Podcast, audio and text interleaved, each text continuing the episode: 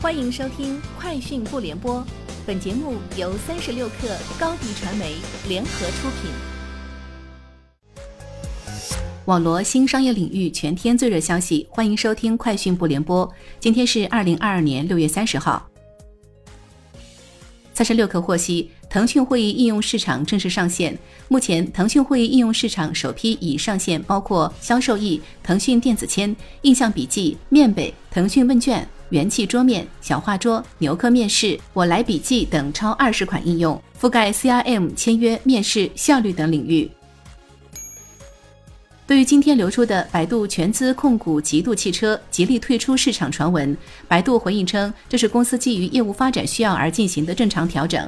极度仍由百度和吉利共同持股，双方所持股份不变。极度 CEO 为夏一平。据相关人士透露，此次调整系吉利方面主体公司变换，后续将会有新的吉利方面主体公司接入，替换原吉利旗下上海华普汽车有限公司成为极度新股东。目前该市仍处于调整阶段。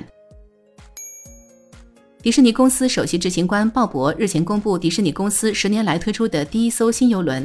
据介绍，这艘重达十四点四万吨、可容纳四千人的迪士尼愿望号游轮耗时六年才建成。鲍勃介绍称。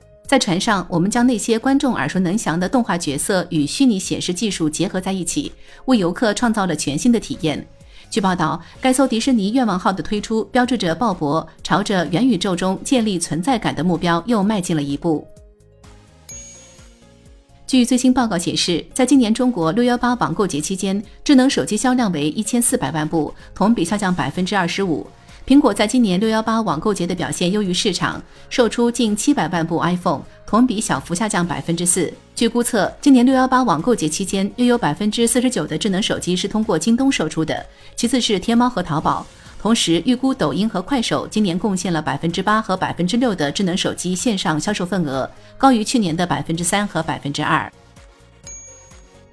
谷歌宣布，所有安卓十二系统的智能手机都支持 iOS 上的 Switch to Android 应用。该应用允许 iPhone 用户将自己的数据资料传输到安卓设备。在此之前，适用于 iPhone 的 Switch to Android 应用仅限于谷歌自家的 Pixel 手机。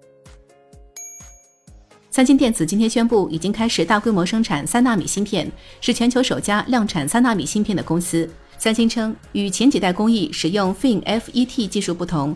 三星使用的全环绕栅极晶体管技术，使新开发的第一代三纳米工艺可以降低百分之四十五的功耗，性能提高百分之二十三，并减少百分之十六的面积。三星并未公布首发客户名单，也没有详细说明新芯片的产量。